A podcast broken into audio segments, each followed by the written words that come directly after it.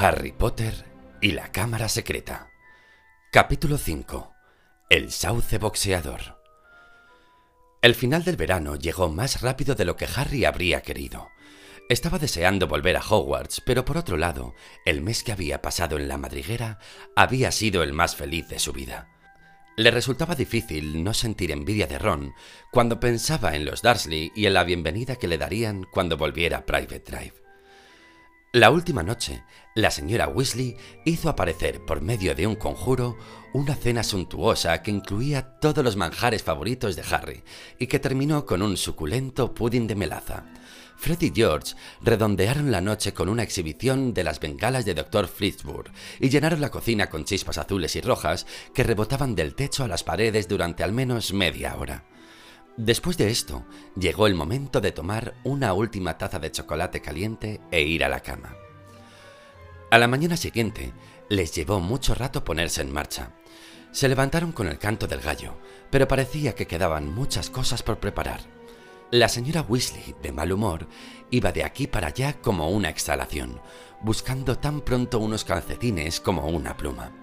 Algunos chocaban en las escaleras, medio vestidos, sosteniendo en la mano un trozo de tostada.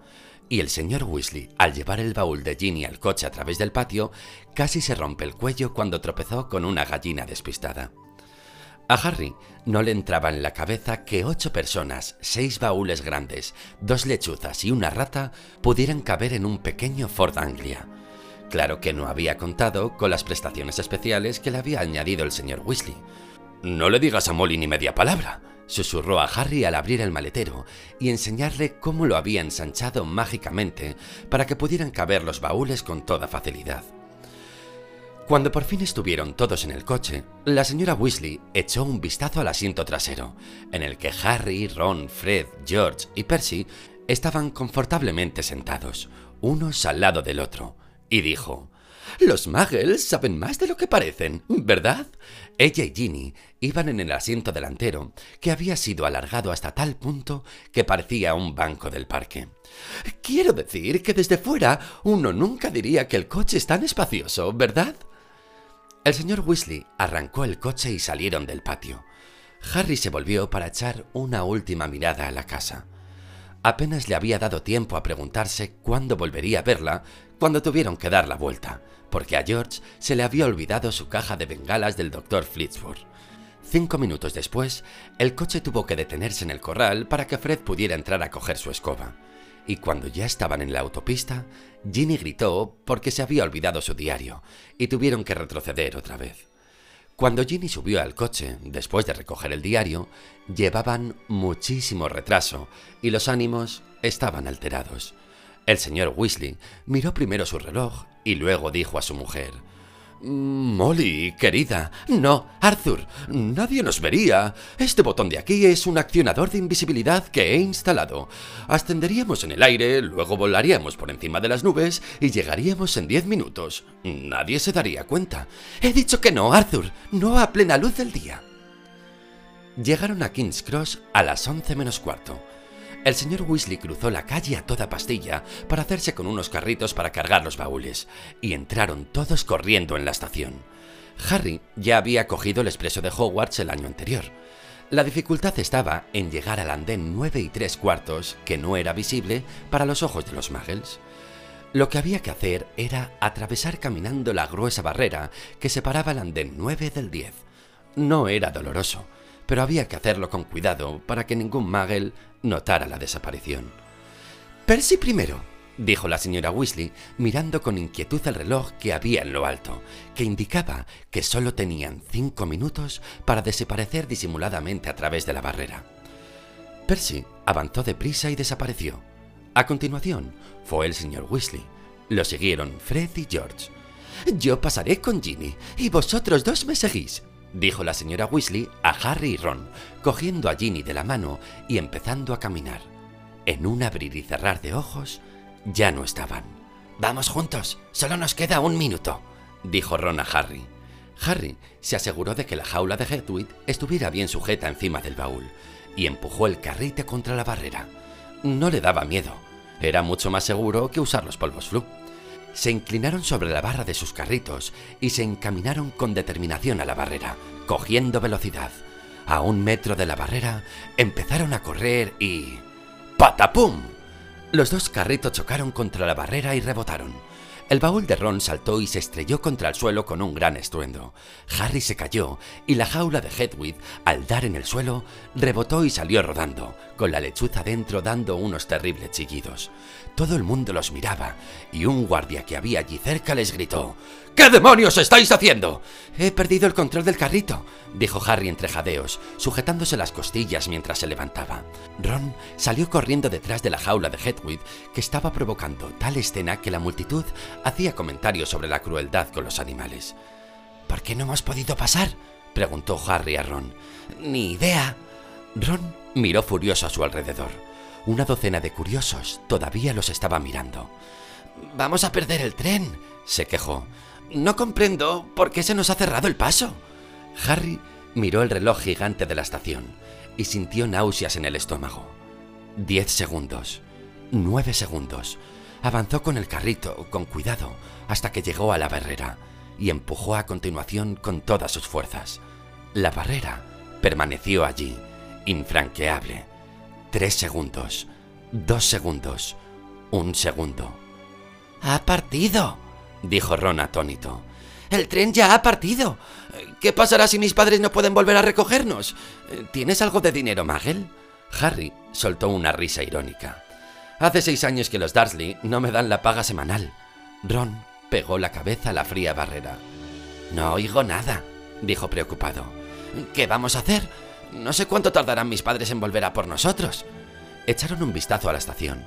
La gente todavía los miraba, principalmente a causa de los alaridos incesantes de Hedwig. A lo mejor tendríamos que ir al coche y esperar allí, dijo Harry. Estamos llamando demasiado la. ¡Harry! dijo Ron, con los ojos refulgentes. ¡El coche! ¿Qué pasa con él? Podemos llegar a Hogwarts volando. Pero yo creía... Estamos en un apuro, ¿verdad? Y tenemos que llegar al colegio, ¿verdad? E incluso a los magos menores de edad se les permite hacer uso de la magia si se trata de una verdadera emergencia. Sección decimonovena o algo así de la restricción sobre chismes. El pánico que sentía Harry se convirtió de repente en emoción. ¿Sabes hacerlo volar? Por supuesto, dijo Ron, dirigiendo su carrito hacia la salida. Venga, vamos. Si nos damos prisa, podemos seguir al expreso de Hogwarts y abriéndose paso a través de la multitud de muggles curiosos, salieron de la estación y regresaron a la calle lateral donde habían aparcado el viejo Ford Anglia. Ron abrió el gran maletero con unos golpes de varita mágica. Metieron dentro los baúles, dejaron a Hedwig en el asiento de atrás y se acomodaron delante. Comprueba que nadie nos ve, le pidió Ron, arrancando el coche con otro golpe de varita. Harry sacó la cabeza por la ventanilla. El tráfico retumbaba por la avenida que tenían delante pero su calle estaba despejada. Vía libre, dijo Harry. Ron pulsó un diminuto botón plateado que había en el salpicadero, y el coche desapareció con ellos. Harry notaba el asiento vibrar debajo de él, oía el motor, sentía sus propias manos en las rodillas y las gafas en la nariz. Pero, a juzgar por lo que veía, se había convertido en un par de ojos que flotaban a metro del suelo en una lúgubre calle llena de coches aparcados. ¡En marcha! dijo a su lado la voz de Ron. Fue como si el pavimento y los sucios edificios que había a cada lado empezaran a caer y se perdieran de vista al ascender el coche. Al cabo de unos segundos tenían todo Londres bajo sus pies, impresionante y neblinoso. Entonces se oyó un ligero estallido y reaparecieron el coche, Ron y Harry. Vaya, dijo Ron, pulsando el botón del accionador de invisibilidad. Se ha estropeado. Los dos se pusieron a dar golpes. El coche desapareció, pero luego empezó a aparecer y a desaparecer de forma interminente. ¡Agárrate! gritó Ron y apretó el acelerador. Como una bala, penetraron en las nubes algodonosas y todo se volvió neblinoso y gris. ¿Y ahora qué? Preguntó Harry, pestañeando ante la masa compacta de nubes que los rodeaba por todos los lados. Tendríamos que ver el tren para saber qué dirección seguir, dijo Ron. Vuelve a descender, rápido, descendieron por debajo de las nubes y se asomaron mirando hacia abajo con los ojos entornados. ¡Ya lo veo! gritó Harry. ¡Todo recto! ¡Por allí! El expreso de Hogwarts corría debajo de ellos, parecido a una serpiente roja. Derecho hacia el norte, dijo Ron, comprobando el indicador del salpicadero. Bueno, tendremos que comprobarlo cada media hora más o menos. ¡Agárrate! Y volvieron a internarse en las nubes. Un minuto después, salían al resplandor de la luz solar. Aquel era un mundo diferente. Las ruedas del coche rozaban el océano de esponjosas nubes y el cielo era una extensión inacabable de color azul intenso bajo un cegador sol blanco. Ahora solo tenemos que preocuparnos de los aviones, dijo Ron. Se miraron el uno al otro y rieron. Tardaron mucho en parar de reír. Era como si hubieran entrado en un sueño maravilloso. Aquella, pensó Harry, era seguramente la manera ideal de viajar, pasando copos de nubes que parecían de nieve, en un coche inundado de luz solar cálida y luminosa, con una gran bolsa de caramelos en la guantera, e imaginando las caras de envidia que pondrían Fred y George cuando aterrizaran con suavidad en la amplia esplanada de césped delante del castillo de Hogwarts. Comprobaban regularmente el rumbo del tren a medida que avanzaban hacia el norte, y cada vez que bajaban por debajo de las nubes veían un paisaje diferente. Londres quedó atrás enseguida y fue reemplazado por campos verdes que dieron paso a brezales de color púrpura, a aldeas con diminutas iglesias en miniatura y a una gran ciudad animada por coches que parecían hormigas de variados colores. Sin embargo, después de varias horas en sobresaltos, Harry tenía que admitir que parte de la diversión se había esfumado. Los caramelos les habían dado una sed tremenda y no tenían nada que beber. Harry y Ron se habían despojado de sus jerseys, pero al primero se le pegaba la camiseta al respaldo del asiento y a cada momento las gafas le resbalaban hasta la punta de la nariz empapada de sudor. Había dejado de maravillarse con las sorprendentes formas de las nubes y se acordaba todo el tiempo del tren que circulaba miles de metros más abajo, donde se podía comprar zumo de calabaza muy frío del carrito que llevaba una bruja gordita. ¿Por qué motivo no habrían podido entrar en el andén nueve y tres cuartos? No puede quedar muy lejos ya, ¿verdad? dijo Ron, con la voz ronca, horas más tarde, cuando el sol se hundía en el lecho de nubes, tiñéndolas de un rosa intenso. ¿Listo para otra comprobación del tren? Este continuaba debajo de ellos, abriéndose camino por una montaña coronada de nieve. Se veía mucho más oscuro bajo el dosel de nubes. Ron apretó el acelerador y volvieron a ascender. Pero al hacerlo, el motor Empezó a chirriar. Harry y Ron se intercambiaron miradas nerviosas. Eh, seguramente es porque está cansado, dijo Ron. Nunca había hecho un viaje tan largo. Y ambos hicieron como que no se daban cuenta de que el chirrido se hacía más intenso al tiempo que el cielo se oscurecía. Las estrellas iban apareciendo en el firmamento. Se hacía de noche. Harry volvió a ponerse el jersey, tratando de no dar importancia al hecho de que los limpiaparabrisas se movían despacio, como en protesta. Ya queda poco, dijo Ron, dirigiéndose más al coche que a Harry. Ya queda muy poco, repitió, dando unas palmadas en el salpicadero con aire preocupado. Cuando, un poco más adelante, volvieron a descender por debajo de las nubes, tuvieron que aguzar la vista en busca de algo que pudieran reconocer. ¡Allí! gritó Harry de forma que Ron y Hedwig dieron un bote. ¡Allí delante mismo! En lo alto del acantilado, que se elevaba sobre el lago, las numerosas torres y atalayas del castillo de Hogwarts se recortaban contra el oscuro horizonte. Pero el coche había empezado a dar sacudidas y a perder velocidad. Vamos, dijo Ron para animar al coche, dando una ligera sacudida al volante. Venga, que ya llegamos. El motor chirriaba. Del capó empezaron a salir delgados chorros de vapor. Harry se agarró muy fuerte al asiento cuando se orientaron hacia el lago. El coche osciló de manera preocupante. Mirando por la ventanilla, Harry vio la superficie calma, negra y cristalina del agua, un par de kilómetros por debajo de ellos. Ron aferraba con tanta fuerza el volante que se le ponían blanco los nudillos de las manos. El coche volvió a tambalearse. ¡Vamos! dijo Ron. Sobrevolaban el lago. El castillo estaba justo delante de ellos. Ron apretó el pedal a fondo. Oyeron un estruendo metálico seguido de un chisporroteo y el motor se emparó completamente. ¡Oh! exclamó Ron en medio del silencio. El morro del coche se inclinó irremediablemente hacia abajo. Caían cada vez más rápido, directos contra el sólido muro del castillo. ¡No! gritó Ron girando el volante. esquivaron el muro por unos centímetros cuando el coche viró describiendo un pronunciado arco y planeó sobre los invernaderos y luego sobre la huerta y el oscuro césped, perdiendo altura sin cesar. Ron soltó el volante y se sacó del bolsillo de atrás la varita mágica. ¡Alto! ¡Alto! gritó, dando unos golpes en el salpicadero y el parabrisas, pero todavía estaban cayendo en picado, y el suelo se precipitaba contra ellos. ¡Cuidado con el árbol! gritó Harry, cogiendo el volante, pero era demasiado tarde. ¡Paf! Con un gran estruendo, chocaron contra el grueso tronco del árbol y se dieron un gran batacazo en el suelo. Del abollado capó salió más humo. Hedwig daba chillidos de terror. A Harry le había salido un doloroso chichón del tamaño de una bola de golf en la cabeza al golpearse contra el parabrisas, y a su lado, Ron emitía un gemido ahogado de desesperación. ¿Estás bien? le preguntó Harry inmediatamente. Mi varita mágica, dijo Ron con voz temblorosa. Mira mi varita. Se había partido prácticamente en dos pedazos, y la punta oscilaba sujeta solo por unas pocas astillas. Harry abrió la boca para decir que estaba seguro de que podrían recomponerla en el colegio, pero no llegó a decir nada. En aquel mismo momento, algo golpeó contra su lado del coche, con la fuerza de un toro que les embistiera y arrojó a Harry sobre Ron, al mismo tiempo que el techo del coche recibía otro golpe igualmente fuerte. ¿Qué ha pasado? Ron ahogó un grito al mirar por el parabrisas y Harry sacó la cabeza por la ventanilla en el preciso momento en que una rama gruesa como una serpiente pitón golpeaba el coche destrozándolo. El árbol contra el que habían chocado les atacaba. El tronco se había inclinado casi el doble de lo que estaba antes y azotaba con sus nudosas ramas pesadas como el plomo cada centímetro del coche que tenía a su alcance.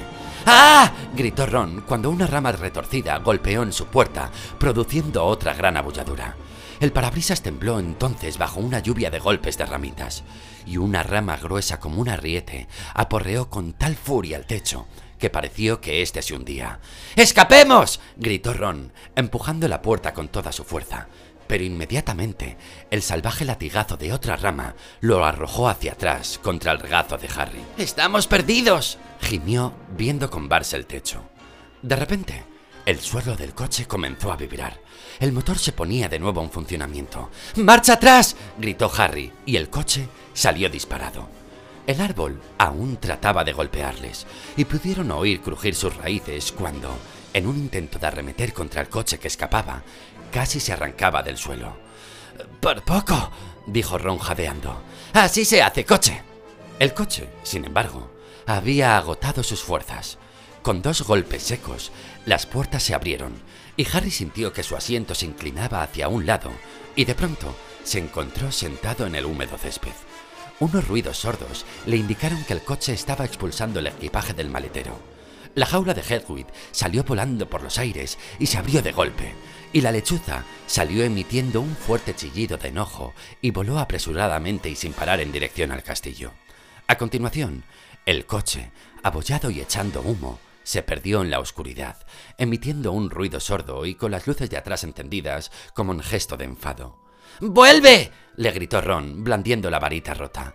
¡Mi padre me matará! Pero el coche desapareció de la vista con un último bufido del tubo de escape.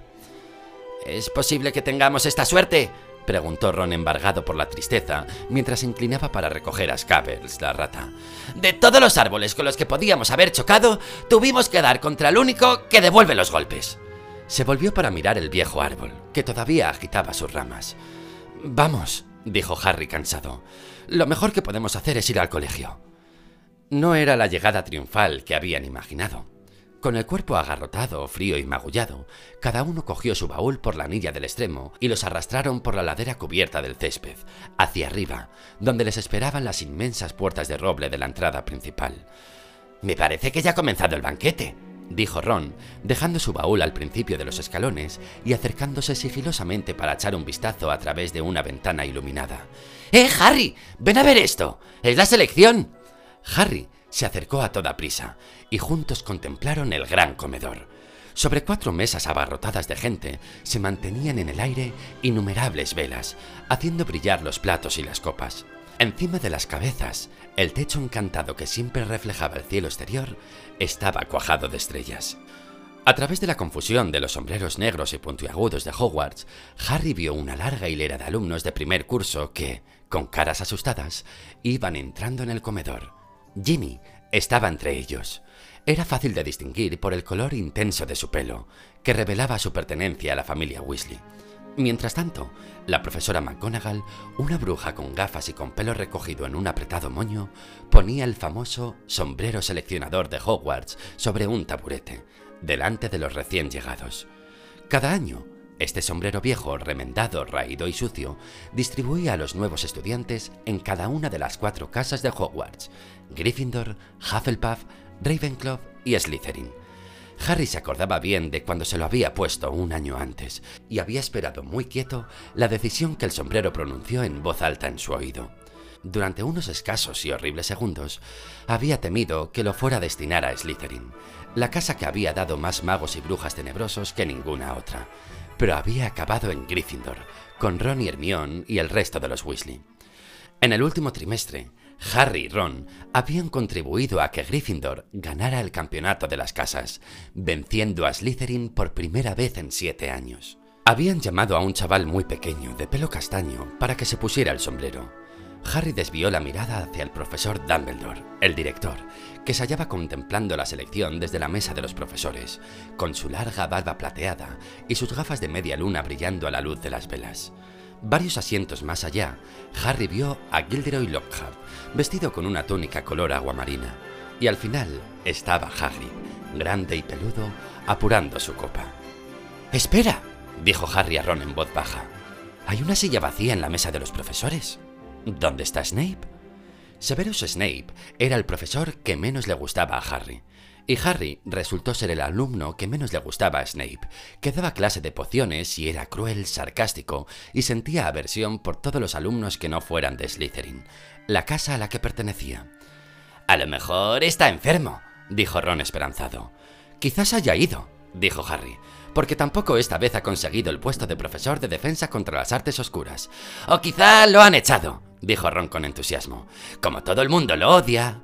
O tal vez, dijo una voz glacial detrás de ellos, quiera averiguar por qué no habéis llegado vosotros dos en el tren escolar. Harry se dio media vuelta. Allí estaba Severus Snape, con su túnica negra ondeando la fría brisa. Era un hombre delgado de piel cetrina, nariz ganchuda y pelo negro y grasiento que le llegaba hasta los hombros, y en aquel momento sonreía de tal modo que Ron y Harry comprendieron inmediatamente que se habían metido en un buen lío. Seguidme, dijo Snape.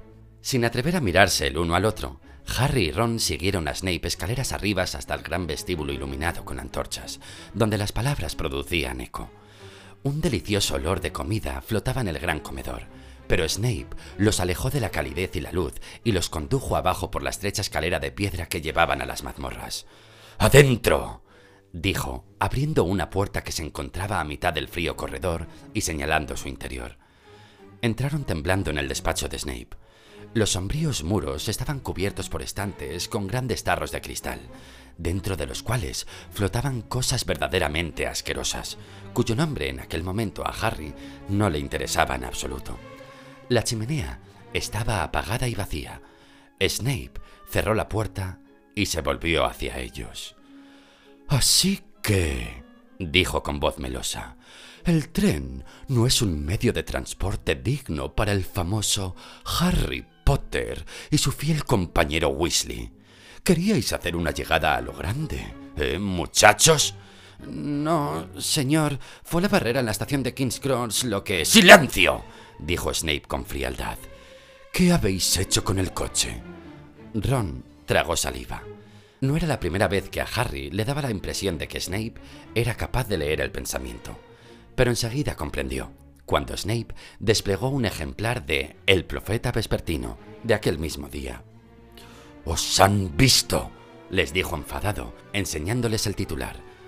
Muggles, desconcertado por un Ford Anglia volador y comenzó a leer en voz alta.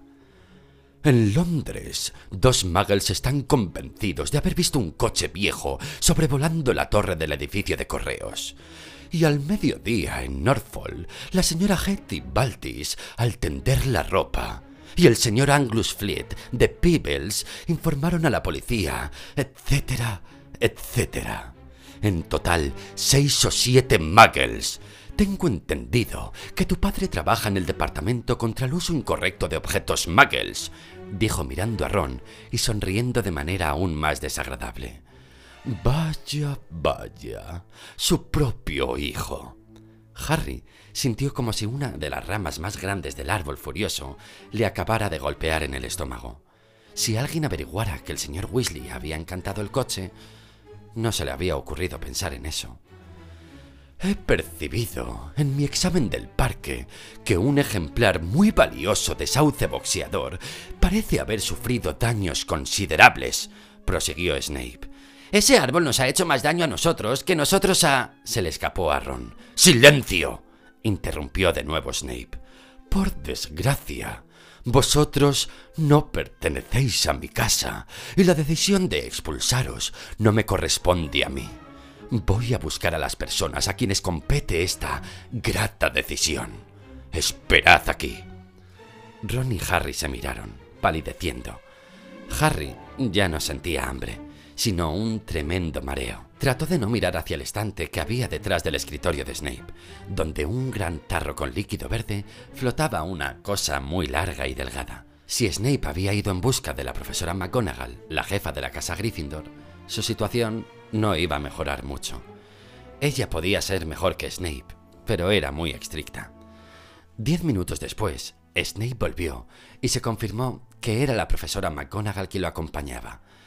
Harry había visto en varias ocasiones a la profesora McGonagall enfadada, pero o bien había olvidado lo tensos que podía poner los labios, o es que nunca la había visto tan enfadada. Ella levantó su varita al entrar. Harry y Ron se estremecieron, pero ella simplemente apuntaba hacia la chimenea, donde las llamas empezaron a brotar al instante. ¡Sentaos! dijo ella, y los dos se retiraron a las dos sillas que había al lado del fuego. ¡Explicaos! añadió. Sus gafas brillaban inquietantemente. Ron comenzó a narrar toda la historia, empezando por la barrera de la estación que no les había dejado pasar. Así que no teníamos otra opción, profesora. No pudimos coger el tren. ¿Y por qué no enviasteis una carta por medio de una lechuza? Imagino que tenéis alguna lechuza, dijo fríamente la profesora McGonagall a Harry. Harry se quedó mirándola con la boca abierta. Ahora que la profesora lo mencionaba, parecía obvio que aquello era lo que tenían que haber hecho. No... no lo pensé. ¡Eso! observó la profesora McGonagall. ¡Es evidente! Llamaron a la puerta del despacho y Snape la abrió, más contento que unas Pascuas. Era el director, el profesor Dumbledore.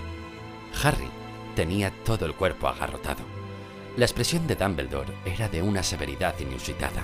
Miró de tal forma a los dos alumnos que tenía debajo de su gran nariz aguileña que en aquel momento Harry habría preferido estar con Ron recibiendo los golpes del sauce boxeador. Hubo un prolongado silencio tras el cual Dumbledore dijo, Por favor, explicadme por qué lo habéis hecho. Habría sido preferible que hubiera gritado. A Harry le pareció horrible el tono decepcionado que había en su voz. No sabía por qué, pero no podía mirar a Dumbledore a los ojos, y habló con la mirada clavada en sus rodillas.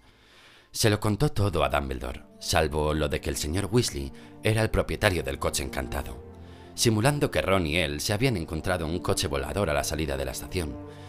Supuso que Dumbledore les interrogaría inmediatamente al respecto, pero Dumbledore no preguntó nada sobre el coche. Cuando Harry acabó, el director simplemente siguió mirándoles a través de sus gafas. Iremos a recoger nuestras cosas, dijo Ron en un tono de voz desesperado. ¿Qué quieres decir, Weasley? bramó la profesora McGonagall. Bueno, nos van a expulsar, ¿No? dijo Ron. Harry miró a Dumbledore. Hoy no, señor Weasley, dijo Dumbledore. Pero quiero dejar claro que lo que habéis hecho es muy grave. Esta noche escribiré a vuestras familias. He de advertiros también que si volvéis a hacer algo parecido, no tendré más remedio que expulsaros. Por la expresión de Snape, parecía como si solo se hubieran suprimido las navidades. Se aclaró la garganta y dijo, Profesor Dumbledore, estos muchachos han transgredido el decreto para la restricción de la magia en menores de edad. Han causado daños graves a un árbol muy antiguo y valioso. Creo que esos actos de esta naturaleza corresponderá a la profesora McGonagall imponer el castigo de estos muchachos, Severus, dijo Dumbledore con tranquilidad. Pertenecen a su casa y están, por tanto, bajo su responsabilidad. Se volvió hacia la profesora McGonagall. Tengo que regresar al banquete, Minerva. He de comunicarles unas cuantas cosas. Vamos, Severus. Hay una tarta de crema que tiene muy buena pinta y quiero probarla. Al salir del despacho, Snape dirigió a Ron y a Harry una mirada envenenada. Se quedaron con la profesora McGonagall, que todavía los miraba como un águila enfurecida. Lo mejor será que vayas a la enfermería, Weasley. Estás sangrando. No es nada, dijo Ron, frotándose enseguida con la manga la herida que tenía en la ceja. Profesora, eh, quisiera ver la selección de mi hermana. La ceremonia de selección ya ha concluido, dijo la profesora McGonagall. Tu hermana está también en Gryffindor. Bien, dijo Ron. Y hablando de Gryffindor, empezó a decir severamente la profesora McGonagall. Pero Harry la interrumpió. Profesora, cuando nosotros cogimos el coche, el curso aún no había comenzado. Así que en realidad a Gryffindor no habría que quitarle puntos, ¿no? dijo mirándola con temor. La profesora McGonagall le dirigió una mirada penetrante, pero Harry estaba seguro de que había estado a punto de sonreír. Tenía los labios menos tensos. Eso era evidente. No quitaremos puntos para Gryffindor, dijo ella, y Harry se sintió muy aliviado. Pero vosotros dos seréis castigados. Eso era menos malo de lo que Harry se había temido. En cuanto a que Dumbledore escribiera a los Darcy, le daba lo mismo. Harry sabía perfectamente que los Darcy lamentarían que el sauce boxeador no lo hubiera aplastado. La profesora McGonagall volvió a levantar su varita y apuntó con ella al escritorio de Snape. Sonó un plop y apareció un gran plato de emparedados, dos copas de plata y una jarra de zumo frío de calabaza. Comeréis aquí y luego os iréis directamente al dormitorio, indicó. Yo también tengo que volver al banquete. Cuando la puerta se cerró detrás de ella, Ron profirió un silbido bajo y prolongado. Creí que no nos íbamos a salvar, dijo, cogiendo un emparedado. Y yo también, contestó Harry haciendo lo mismo. Pero ¿Cómo es posible que tengamos tan mala suerte? dijo Ron con la boca llena de jamón y pollo. Fred y George deben de haber volado en ese coche cinco o seis veces y nunca los han visto ningún Magel. Tragó y volvió a dar otro bocado. ¿Y por qué no pudimos atravesar la barrera? Harry se encogió de hombros. Tendremos que andarnos con mucho cuidado de ahora en adelante, dijo, tomando un refrescante trago de zumo de calabaza. Si al menos hubiéramos podido subir al banquete. Ella no quería que hiciéramos ningún alarde, dijo Ron inteligentemente. No quiere que nadie llegue a pensar que está bien eso de llegar volando en un coche. Cuando hubieron comido todos los emparedados que podían, en el plato iban apareciendo más conforme ellos lo engullían, se levantaron y salieron del despacho y tomaron el camino que llevaba a la torre de Gryffindor. El castillo estaba en calma. Parecía que el banquete había concluido. Pasaron por delante de retratos parlantes y armaduras que chirriaban, y subieron por las escaleras de piedra hasta que llegaron finalmente al corredor donde, oculta detrás de una pintura al óleo que representaba a una mujer gorda vestida con un vestido de seda rosa, estaba la entrada secreta a la torre de Gryffindor. ¿La contraseña?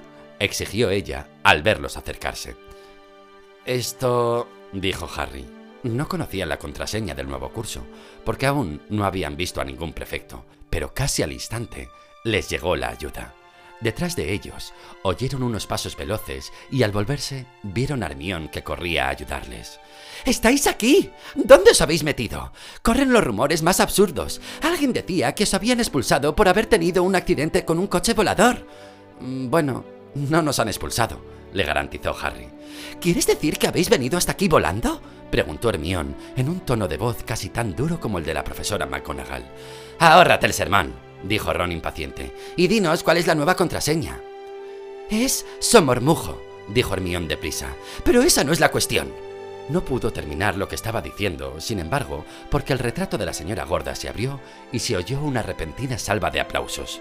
Al parecer, en la casa de Gryffindor, todos estaban despiertos y abarrotaban la sala circular común, de pie sobre las mesas revueltas y las mullidas butacas, esperando a que ellos llegaran. Unos cuantos brazos aparecieron por el hueco de la puerta secreta para tirar de Ron y Harry hacia adentro, y Hermión entró detrás de ellos.